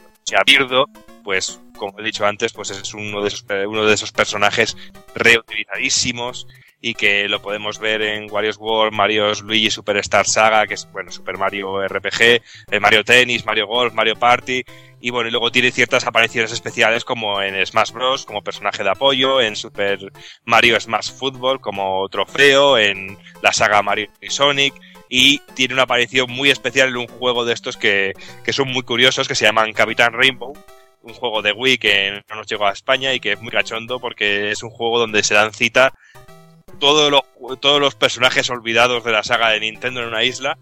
Y es un personaje, es un juego muy curioso y que sí que deberíais echarle un, un ojillo para echaros unas risas. Y os puedo decir Capitán Rainbow para Wii. Y luego también eh, tiene su aparición Birdo en Mario Strikers eh, como personaje jugable. Bueno, el Pokey me parece a mí, si no me equivoco, que aparecía en el Mario 64, me parece a mí. Sí, también aparece Mario 64. Aparecía en el desierto de- del, del juego.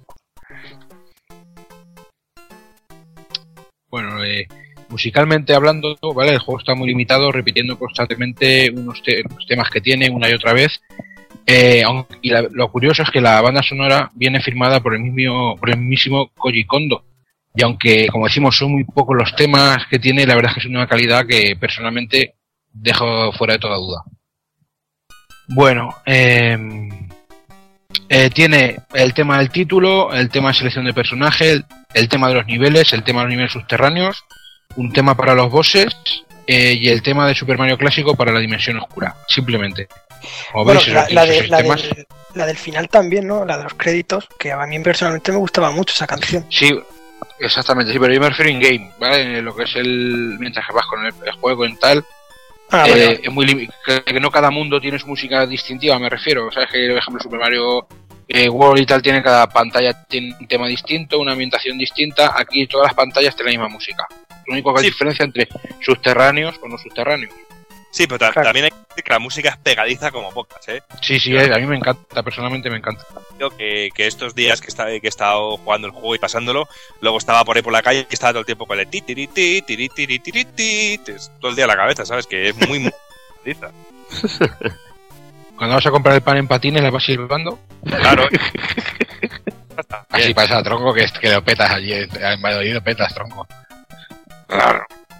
Y en cuanto a versiones del juego, la verdad es que para ser Nintendo no he encontrado muchas, pero algunas hay. Eh, empezamos por Super Mario All Star para Super Nintendo. Este fue, bueno, yo conocí Super Mario Bros. 2, eh, yo lo conocí en Super Nintendo precisamente en el juego este, en el All Stars. Y bueno, pues eh, tiene diferencias gráficas, ¿no? Es decir, el juego le pusieron unos fondos, unos backgrounds bastante currados y un- le añadieron scroll parallax, etcétera. Y bueno, pues re- recolorearon varios sprites, etcétera. Los, vamos, eh, digamos que aprovecharon muy bien la paleta de colores de la Super. Y nada, en cuanto a gameplay y tal, pues todo intacto, ¿no? La verdad es que ahí no, no tocaron nada. Pero bueno, como digo, el tema gráfico se ve mucho mejor. Y también el tema de sonido, pues se escucha mejor, ¿no? Pero bueno, la mayoría de gente lo conoció por, por el lanzamiento de NES, pero bueno, yo mi caso particular fue este, ¿no? que yo lo conocí primero en Super Nintendo. Y ahí fue donde me lo he pasado como 50 veces o muchas más, sin exagerar. Este juego yo me lo ponía todos los días y la verdad es que me, me encanta, es muy... Es un juego que, que personalmente, junto a los otros tres que venían en el cartucho, pues tenía horas y horas de diversión, ¿no? Sí, tenía también algún cambio, por ejemplo, los marcadores de vida ya no eran unos rectangulicos pequeños, sino que se cambiaron por, por, unos, por unos corazones y como tú bien dices, todo, todo, fluye, todo fluye muy, muy ágil y muy... No sé, es una, es una auténtica gozada jugarlo en, en la versión de Super Nintendo por todo el colorido, de todo, son colores muy vistosos, muy chillones y todo lo que se le puede criticar a Doki Doki, uy, a Super Mario Bros. 2 normal. eh, que eran los fondos esos tan planos, aquí está todo totalmente eh, superado en ese sentido. Es lo que tiene Doki de meterle hormonas de 16 bits, tío. Claro. Por tío. Esos son como las proteínas que me tomo yo, pues el, Ahí es el- está, el pero más- Mario prote- pero más proteína. Lo malo era es que en, esta versión de Super Nintendo desaparecía el plato de galletas, ya era un caparazón, pero bueno. Ya, ya. Yo por eso lo dejé de jugar, dije, no hay Era galletas. eso o que habían desaparecido las drogas en la vida de Doki, pero bueno. O que apareció. Habían aparecido otras nuevas. Claro. Bueno, luego otra versión que tenemos también para el Satellaview, el aparato aquel para jugar por satélite de Nintendo, aquel aborto extraño. Tenemos el BS Super Mario USA Power Challenge, que venían cuatro capítulos y está basada en la versión precisamente de All Star de NES, de Super Mario Bros. 2. Luego también tenemos un port casi idéntico, salvando un poquito las distancias, para Game Boy Hay- Advance. por cierto, hay, hay un jefe nuevo en esta versión de Advance. Una especie de birdo mecánico o algo así. Birdo tipo robot, una cosa muy rara que pusieron en este juego. O sea que es un port, pero tenía alguna cosilla agre- agregada, ¿no? De hecho, todos los ports de Mario, de Mario de Super Advance y de NES tienen cambio, ¿no? Sí. Sí, pero ese esto del birdo yo no lo sabía. Y es que el birdo me da un poquito de clima también. Pues el robot da del triple de grima, te lo seguro. Eso de que me escupan huevos a la cara un bicho rosa, tío, no. No me mola, tronco. A ti te gusta más que te den con el nabo gordo, ¿no? con, cinco, con cinco seguidores que me regalan un reloj. y luego reloj de regalo. Así pasa que tengo un cajón lleno de relojes, tío.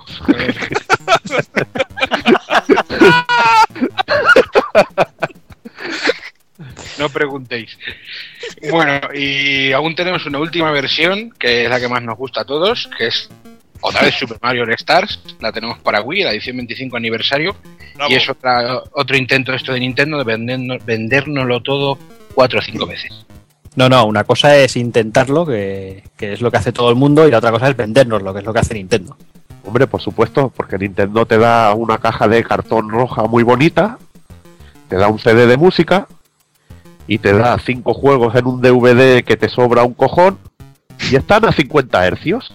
Bravo. Guay, pues. bravo Nintendo. Ahí es cuando se le ocurra de puta madre. Falta en el pack un bote de vaselina. ya te digo. Ah, pero ya encarecía mucho. Sí, porque el CD es de doble capa, ¿no? El DVD es de doble capa. Yo hubiera regalado un reloj. Por nada. Porque la tocada de nabos ya está. ¿no? ya hasta la habían hecho. Los cinco nabos ya te lo habían metido.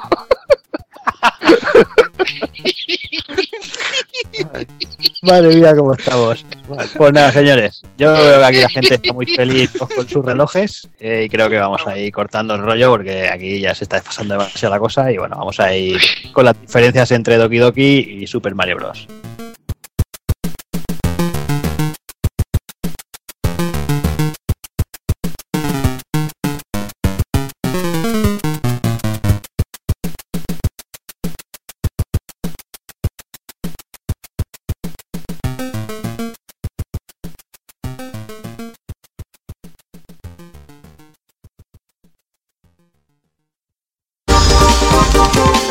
Visítanos en pulpofrito.com. Te esperamos.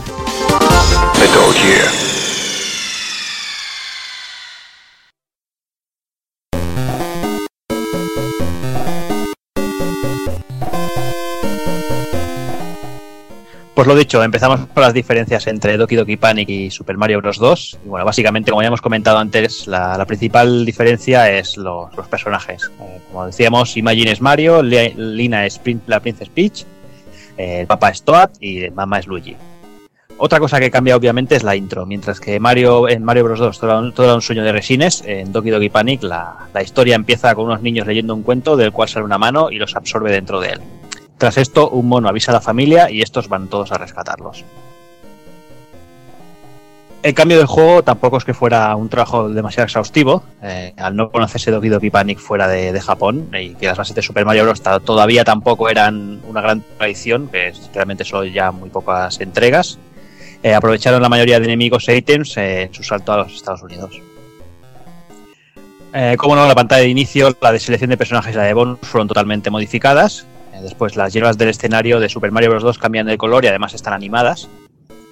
El ítem de Power en Doki Doki Panic aparecen las letras fijas y en Super Mario Bros. 2 tiene una animación que las letras van hacia arriba. Otra cosa que también se modificó es el bocadillo de la bomba, que pone, en japonés pone bomb, en- con, sin, la B final, que aparece en Doki Doki Panic, y, en Super Mario Bros. se, se puso la onomatopeya americana, bueno, inglesa, que es bomb a cada un B. Después, las setas bloques de Super Mario Bros. 2 en el original, el Doki Doki Panic, son unas máscaras. Las lámparas que nos permiten tran- transpor- transportarnos al mundo paralelo en Doki Doki Panic son las ya mencionadas pociones. Los corazones que nos proporcionaban la energía eh, pasan a ser las setas. Después las puertas que atravesamos en el final de fase, eh, que también varían, ¿no? Pasan de ser los pájaros que habíamos visto, una especie de águilas, pasan a una especie de máscaras. Otra de las cosas que cambió es el ítem de vida extra, que en Doki Doki Panic es la cara de nuestro personaje en cuestión. Y bueno, y de la, y la de Super Mario Bros. 2 es una seta de, con un one-up encima, nada de setas verdes. El ítem de la concha que vemos en Super Mario Bros. 2, eh, Las galletas. bueno, eh, eso iba a decir yo, el plato de galletas según, según Doki, en Doki Doki Panic era, era una cara de, de un negro. Vale. En resumen, muchos de los ítems, de los ítems que no estaban animados en Doki Doki Panic sí lo estaban. Después, en Doki Doki Panic hay escondidos tres bosses, que son los tres ratones blancos. eh, y en el mundo 5.3, en Super Mario Bros. 2, en lugar del último ra- ratón, fue reemplazado por Cloud Grip, el cangrejo. Y además también toda la pantalla fue modificada. Eh, siguiendo ya con las fases modificadas, el principio de la fase de la 4.1, en Super Mario Bros. 2, en el mundo paralelo se ha añadido una seta, eh, o sea, un power-up de energía que no aparecía en Doki Doki. En el mundo 7.1 también hay unas plataformas que se han, variado de sitio. Igual que en la fase de Rust, que también se cambian unos bloques, eh, se cambió el diseño simplemente. Aunque jugablemente apenas hay cambios, en Super Mario Bros. 2 se añadió la habilidad de correr dejando pulsar el botón que, en Doki Doki no, no se, podía, no se podía hacer. Eh, como hemos comentado también, en Doki Doki Panic los personajes eh, no disminuyen de tamaño al ser golpeados, pero en Super Mario Bros. 2, eh, cuando nos queda un solo golpe, sí que, sí que se, quedan reducidos. Además, en Doki Doki Panic, una vez terminado el juego, podemos rejugar todas las fases eh, con, los distintos personajes. Por ejemplo, en, Super Mario Bros. 2 esto no, no se permite. Una vez terminado el juego, se acabó y, y eso hay que empezar de nuevo. Y después ya en el apartado sonoro también hubo unos cuantos cambios. eh, por, mencionar algunos, por ejemplo, el tema principal del juego en Super Mario Bros. 2 fue, me- fue mejorado y el loop era algo más claro que el original. También fueron modificados los temas de Starman y Subspace. eh, y una gran cantidad de FX se cambiaron. Por ejemplo, el, sonido de vida extra, lo de los cohetes, los de los bloques de Pou y el, sonido de las puertas se pusieron los típicos de, la saga de Mario. Y vamos con. Vamos a hablar si eso de unas curiosidades que tiene el juego. Y bueno, yo a mí me gusta mucho pues el tema de sacar errores a los juegos y tal, ¿no? Eh, bugs, glitches, etcétera. Y bueno, este juego no se queda corto en cuanto a errores, ¿no? Y nada, yo lo suelo probar siempre en Super Nintendo, pero también sé que hay bugs que se han corregido de NES a Super Nintendo. Y vamos a comentar algunos, ¿no? De, algunos que solo están en una versión, otros que están en ambas, etcétera. Bueno, hay un bug muy curioso, o glitch, depende, que yo le llamo el glitch de la doble alfombra, ¿vale? Y es que si nosotros estamos montados en una alfombra, esto en NES, ¿vale? y decidimos montarnos en otra alfombra a la vez, pues tenemos dos alfombras en una y además vamos el doble de deprisa. O sea, es una cosa rara. Digamos que el juego interpreta que eso, dos alfombras igual a doble de velocidad, ¿no? Cosa muy extraña. Además, si, si volamos muy bajo con la alfombra, vamos más rápido. O sea, por, por la parte de abajo del nivel vamos mucho más rápido, una cosa muy extraña, ¿no? Luego, en Super Nintendo, esto en NES no lo he probado, no sé si estará. eh, ¿Estáis familiarizados con el término minus, minus world o glitch world? ¿Sabéis qué es? Sí, Son pero bueno, cuéntalo por si hay. Bueno, a ver, Glitch World es- se define No como una especie de. Es una especie de, mun- de niveles o zonas de habitaciones de juegos que están llenos de gráficos basura, ¿no? Una especie de, de- mapas rotos que no tienen sentido ni lógica, ¿no? Para acceder a esta especie de, de errores hay que hacer unas burradas enormes.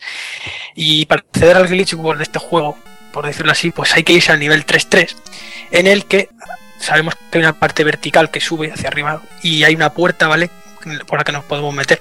Bueno, si nos metemos a esa puerta a la vez que el scroll baja, el juego se, vamos, se, vuelve loco y nos teletransporta a una habitación que no tiene sentido alguno. Y es como si fuera un nivel nuevo del juego. Podéis ver esto en, YouTube si ponéis Super Mario Bros. 2 Glitch World, pues os, os salen vídeos de este, de este estúpido mundo lleno de, de gráficos completamente volando por ahí. Eh, el- además el background es- está destruido totalmente, no tiene ningún sentido. Curiosísimo, en fin, es, es ilimitado, ¿no? El, el nivel este es una cosa rarísima. Además las puertas están volando por ahí. Totalmente amorfo, ¿no? Muy curioso.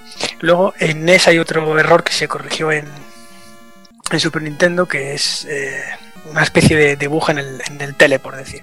Nosotros sabemos que en ciertas zonas del juego, cuando usamos una liana, pues su- subimos a otra habitación nueva, ¿no? Es decir, eh, en el nivel 1 del juego, por ejemplo, la primera liana que encontramos nos lleva a otra habitación en la que solo hay lianas. No sé si os acordáis que subís hacia arriba. Bueno, pues si en vez de subir provocamos que la liana baje hacia abajo, es una movida muy rara que hay que hacer, ahora lo explico cómo. Bueno, pues el juego en vez de teletransportarnos a la habitación siguiente, nos teletransporta a un nivel aleatorio a, pues puede ser al 1-2 o, o incluso a una zona del aire de- del 1-1, una cosa muy extraña. ¿Cómo hacer esto? Bueno, es una movida muy rara. Tenemos que invocar al famoso reloj este que ya sabemos todos cómo, ¿no? y bueno, pues cuando está sonando el tic-tac este del reloj, cogemos un enemigo y hacemos que y lo tiramos justo debajo de una liana. Justo cuando acabe el efecto del reloj, hay que ser muy muy precisos con esto. Si hemos tenido suerte, el enemigo se queda atrapado en el suelo, ¿vale? Cuando el enemigo atrapado en el suelo, podremos eh, bajar por la liana, o sea, podremos como colarnos en el suelo justo donde está él y bajar. Ahí así es como se hace lo que estoy explicando, ¿no? Lo de lo de llevarnos a mundos absurdos, ¿no? También una cosa muy curiosa lo podéis poner en, en YouTube también, eh, Teleport Bug o Teleport Glitch, o no sé cómo, cómo lo queráis buscar, y ver un ejemplo, porque es que explicado es un poco difícil, ¿no? Luego tenemos un glitch menor que no se nota mucho, y es que si esto es versión NES, cu- cuando Toad coge un enemigo, corre más, no sé si esto lo habréis probado, pero corremos más que si no tenemos nada en, la- en las manos. Esto sirve con pose, con, con enemigos, con lo que sea. Mm, Como que todo se vuelve más rápido, no sabemos por qué. Y eso que lleva más peso. Y bueno, por, por último, hay un bug que, que esto a lo mejor le ha pasado a alguien. Y es que a veces si tiramos una puerta, una poción a una esquina del nivel, a, un- a una zona de, de precipicio, pues la puerta se queda en el aire flotando, lo cual eh, hace imposible que podamos entrar, ¿no? Eso es un error de física. Y nada, pues es muy curioso. Luego quiero comentar también que la versión, hay una versión en eBay que se puso a la venta no hace mucho, una versión prototipo del juego de NES, ¿no? Que tiene eh, variaciones, una beta, ¿no? Que tiene variaciones con respecto a la versión que nos llegó al final. Y es que es rarísimo, pero al final del juego, en vez de salirnos un mensaje de felicidad, no sé, no sé cuántos, nos aparece que hemos ganado el dinero en el juego, como si fuéramos unos, mercenarios cualquiera. Y el dinero, lo curioso es que cuantas eh, más vidas perdamos, menos dinero nos dan. Y hay una lista en internet eh, que te aparece pues cuánto dinero te daban según las muertes. Una cosa curiosísima, ¿no? Se ve que esto no era muy ético, pasarnos el juego por pasta, así que Nintendo lo quitó lo que sea, ¿no? En la versión final. Y luego, pues un error antológico en los manuales del juego, tanto como en los créditos, se cambió la palabra birdo por ostro. O sea que cuando sale el malo ostro, vemos la palabra birdo, y cuando sale birdo vemos ostro. Esto provocó un pifostio enorme porque la gente no sabía ni si eso era, si estaba bien o estaba mal, pero se, se confirmó que fue un error un templo, porque además en Game Boy Advance se corrigió. Pero vamos, hemos tenido muchos años esto en la cabeza, desde el año de salida de- del DNS y nada, pues a más de una década con ese error ahí puesto, ¿no? Que ni siquiera se dieron cuenta los tíos. Y nada, pues esas son las curiosidades que tenía para vosotros. Sí, yo, yo no quería dejar pasar la oportunidad, que sé que a ninguno de estos le gusta, pero yo como soy un fricazo, a mí esto me hacía mucha gracia. Y yo en su momento cuando lo vi me hizo mucha gracia y me hacía mucha ilusión ver cualquier cosa de videojuegos. Pues cuando se estaba intentando un poquito promocionar todo lo que era Super Mario Bros. 2 en USA, se lanzó lo que un programa de televisión que se llamaba Super Show de Super Mario Bros. Una cosa curiosa que también os animo, si no lo conocéis, que seguro que sí que lo conocéis, y si no, y si no es así, que lo busquéis en YouTube porque es un, rato gracioso. Y era un, programa de televisión que constaba de 65 episodios y, en los cuales 52 eran dibujos de Mario y otros 13 de, de Zelda. Y el programa realmente constaba de tres partes muy bien diferenciadas. La primera y la última era una especie de, de comedia de situación con actores reales y en donde se invitaban a celebrities de la época y, y de, y del país. Esto, Aquí- esto lo veía yo, lo, lo veía yo antes de irme al colegio. Cuando estaba con el, con tazón de cereales me ponía a ver esto y me descojonaba. Claro, tío, yo sé, es que en aquella época ver cualquier cosa de videojuegos es como cuando veías a un personaje de una comedia de estas, de una serie de española y veías que estaba jugando una Game Boy y, y hacías todo lo posible hasta ponerte detrás de la televisión para ver qué estaba jugando. ¿Sabes? Pues era, a mí me hacía mucha ilusión ver estas cosas y tengo recuerdo de reírme mucho viéndolo. Y, y la historia con la parte esta que era como una especie de comedia con personajes reales nos mostraba a Mario. ¿Loki era, era donde salía Ron Jeremy o no? eh, no. ¿No? Ah, vale, vale. Entonces Eh, aquí, aquí a Mario lo interpretaba también un luchador de Wrestler que llamado Lu Albano, también conocido como Capitán Lu, que, a- que, que también no solo fue luchador de Wrestler, también era manager y actor. Y luego Bueno, también, eh, dime, Este, este hombre falleció hace un par de años, creo. sí, Sí, hace falleció hace, hace poquito, sí. Y luego teníamos a Luigi que estaba interpretado por Danny Wells, que era un actor de doblaje, es un actor de doblaje canadiense muy conocido por su personaje de Charlie en, en la comedia de Jefferson. Y, y estos dos personajes, tanto Mario como Luigi, sitúan toda la acción de, de su vida y sus aventuras en Brooklyn y en su día a día tienen la visita de- en casa de diferentes estrellas de- de- de- del momento. Eh, el formato era el clásico de las comedias de situación americanas de, con grabación en estudio de cartón piedra y público en directo, en donde los, eh, los mismos Lou y Danny doblaban personajes sacando a la luz a personajes tan, tan grotescos como Mariani Lugenia que y a sus primos eh, Mario José y Luigi Bob. Ahí queda eso, ya solo con los nombres os podéis imaginar. Y luego la segunda parte del programa eran una- unos dibujos animados basados en la aventura de Mario y Luigi teniendo como trasfondo los juegos de Super Mario Bros. y Super Mario Bros. 2 en su versión Doki Doki Panesca. Y durante los episodios aparecían la mayoría de los personajes que aparecen en ambos juegos, así como sus respectivos enemigos, en mitad de una amalgama de sonidos propios de la serie de animación, como FX sacados directamente del propio juego. Y es aquí donde hace aparición uno de los personajes más carismáticos de Doki Doki Panic que ha sido eh, adoptado por el mundo de Super Mario Bros. Ahora sí, Ron Jeremy, ¿no? Ahí está, ahí Ron Jeremy, acá Birdo. Es ahí. Y bueno, y luego también como curiosidad eh, hubo ciertos, mm, ciertos episodios que no traían dibujos animados de, Mario, sino que traían unos dibujos eh, basados en, en Zelda, en donde Link y Zelda combatían con... eran las aventuras de Link y Zelda contra Ganon. No sé, y ahí quedaba ahí. Me parecía curioso, ¿sabes? Que cómo se utilizó esto como eh, panfleto publicitario para dar cancha al juego y que se vendiera. Y, y- y incluso nos llegó aquí a España y como bien decía Fran hace un, rato que era muy cachondo ver esto en la tele. Y verlo ahora en, en el YouTube pues también te, te puedes echar unas buenas risas. Pues si, si miráis en YouTube, ya que hemos estado hablando antes de que, de que no han vuelto a usar a Wart, al malo de Super Mario Bros. 2, y como he dicho, me da basquete, lo tengo grabado aquí en la memoria, me da basquete el bicho. Eh, hablando del show de Super Mario Bros., cuando salió Super Mario Bros. 3 y quitaron la parte del Capitán Lu y tal, y solo dejaban los dibujos animados, el malo, el Bowser malo de los dibujos de Super Mario Bros. 3 no tiene nada que ver con el Bowser normal y se parece bastante a, a Wart. Si lo podéis mirar, eh, os llevaréis una sorpresilla. Que es verde del todo, ¿no? Es verde, no tiene pinchos en la espalda, no tiene, no tiene cuernos, es como un cocodrilo gigante. Que es como es muy, muy lagarto. Sí, también se puede ver porque se reutilizaron estos dibujos para, para los vídeos que vendía cierta revista de videojuegos del momento, que venían unos vídeos como lo de pura dinamita y estos y estos pues utilizaban los, los dibujos de estos para hacer promoción, promoción de la revista y de, y de los juegos. Pues bueno, pues lo dicho, si queréis ver esta, bueno, me voy a quedar mi, mi opinión, tenéis, podéis, podéis mirar por YouTube y si queréis Sí ver algo podéis. de, si queréis ver algo de Ron Jeremy, ya os digo yo que por YouTube no vais a encontrar nada. Así que bueno, vamos, vamos a por el ending y bueno, X vídeos y ya está. Venga.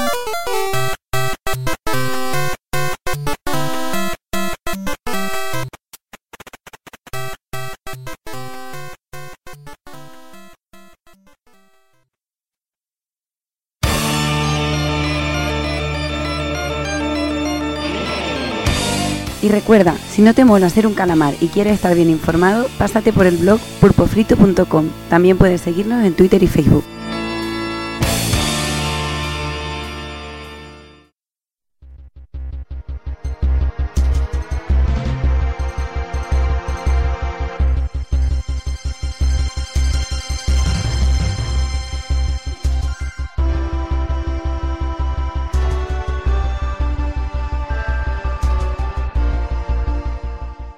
Y hasta aquí llegamos ya con Super Mario Bros. 2 Doki Doki Picnic. Eh, yo creo que ha estado bastante bien, el programa ha quedado cortito, así tampoco os damos mucho el coñazo.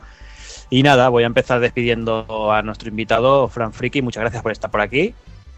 Nada, vosotros que me lo he pasado muy bien, aquí entre risas y teorías macabras de, de- de nabos y relojes y toda la, toda la pesca, que ha estado muy Bueno, bien. espero, espero no te hayas asustado mucho y bueno, sabes que tenemos pendiente una visita tuya para eso que tú ya sabes. Sí, y además, bueno, animar a la gente que, oye, que se rejuegue este, este maravilloso Mario Bros 2, que lo tiene muchos formatos, y nada, que, que es un juego que merece la pena recordar, ¿eh? Mm, sí, sí, la verdad es que sí. Pues nada, Fran, muchas gracias por estar, lo dicho. Y bueno, ya sabéis, lo podéis encontrar en peaso.com, el canal Peaso ROMs de, de YouTube. que contiene, tiene ahí sus gameplays, sus bugs y sus historias. Y bueno, Viciados Podcast. Y el otro que se me olvida es Zona jugona.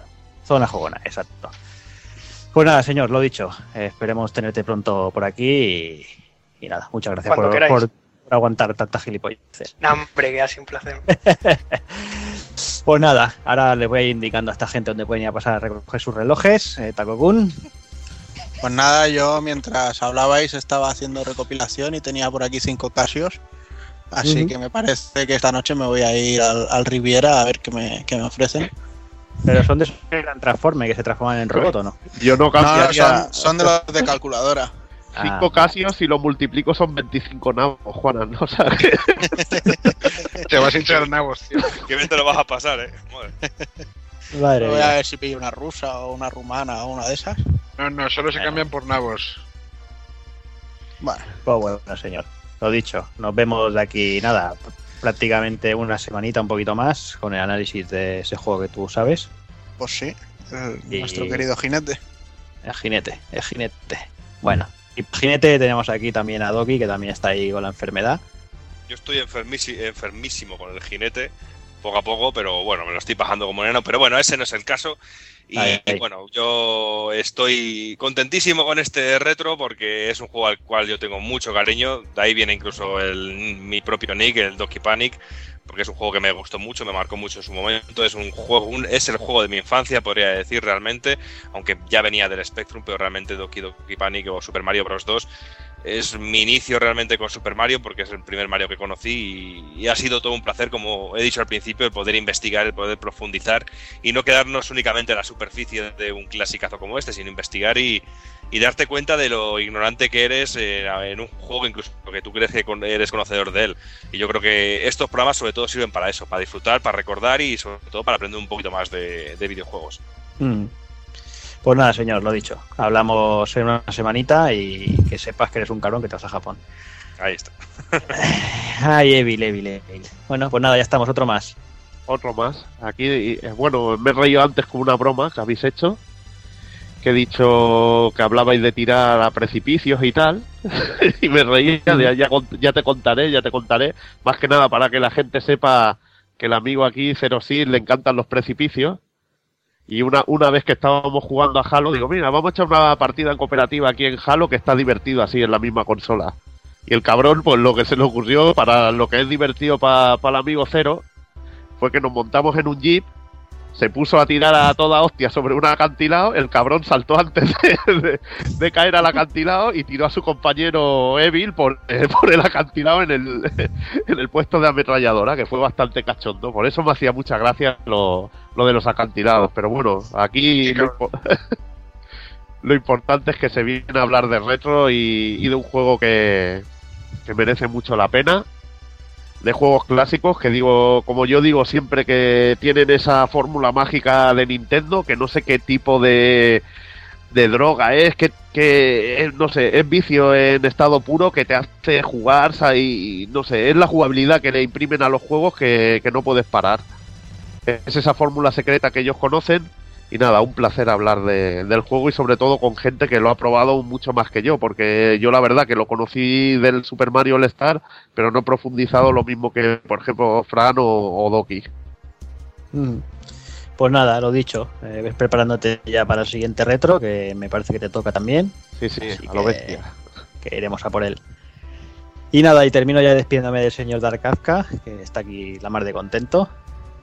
Yo sí, tío, yo me, me he reído muchísimo. Le pasa, hombre, como, estoy- como vosotros siempre lo paso bien y te ríes mucho y aprendes mucho además también. Pero yo me lo he pasado cojonudo porque yo es hablar de nabos, platos de galletas y gays, tío. Ya veis que yo me vuelvo loca, tío. Me lo paso fue genial. está, estás en tu salsa. Y yo estoy en mi salsa, yo estoy ahí mismo más feliz que una perdiz y voy a dormir esta noche igual que una reina. Hablando de nabos y relojes, tío, de pared, los míos son de pared. Muy bien, pues nada, tío. Eh, bueno, nos has aprovechado para dar spam de ese especial de Signosis que has hecho en tu blog. Bueno, es una, eh, aprovecho ya a deciros que en mi blog personal, que es darkafka.blogspot.com, yo no tengo cuartos para montármelo por mi cuenta como algunos. Eh, está una reedición de un especial que escribí hace tiempo, bueno, pero ahí lo tenéis, serán dos especiales resumidos en uno, y cuenta un poquito la historia, un poquito lo que yo pienso y siento de, de, de esa hipnosis, ¿vale? Y la verdad es que yo soy una noticia que me ha llenado de pena. La verdad es que últimamente esa hipnosis ya no existía como tal porque no lo dejaban ser y hacer lo que ya ha sido siempre, ha significado siempre, pero no deja de ser una mala noticia, ¿vale? Y más conforme están las cosas, cada vez tenemos menos gente competente en todos los sentidos de la vida. Y ya me, me voy, que voy a llegar a un rincón y voy a flagelarme. Venga, ves a llorar y a contar cuántos relojes tienes. Uf, sí, no puedo. Y contar. hablamos, hablamos de aquí tres o cuatro semanillas, ya, te, ya veremos a ver cuando grabamos el siguiente retro. A ver con Y nada. Y nada, por mi parte, nada, simplemente deciros que si alguna vez jugáis conmigo a, a algo online, que tengáis en cuenta que si estoy callado es que no estoy haciendo nada bueno. Ya os dejo por avisados.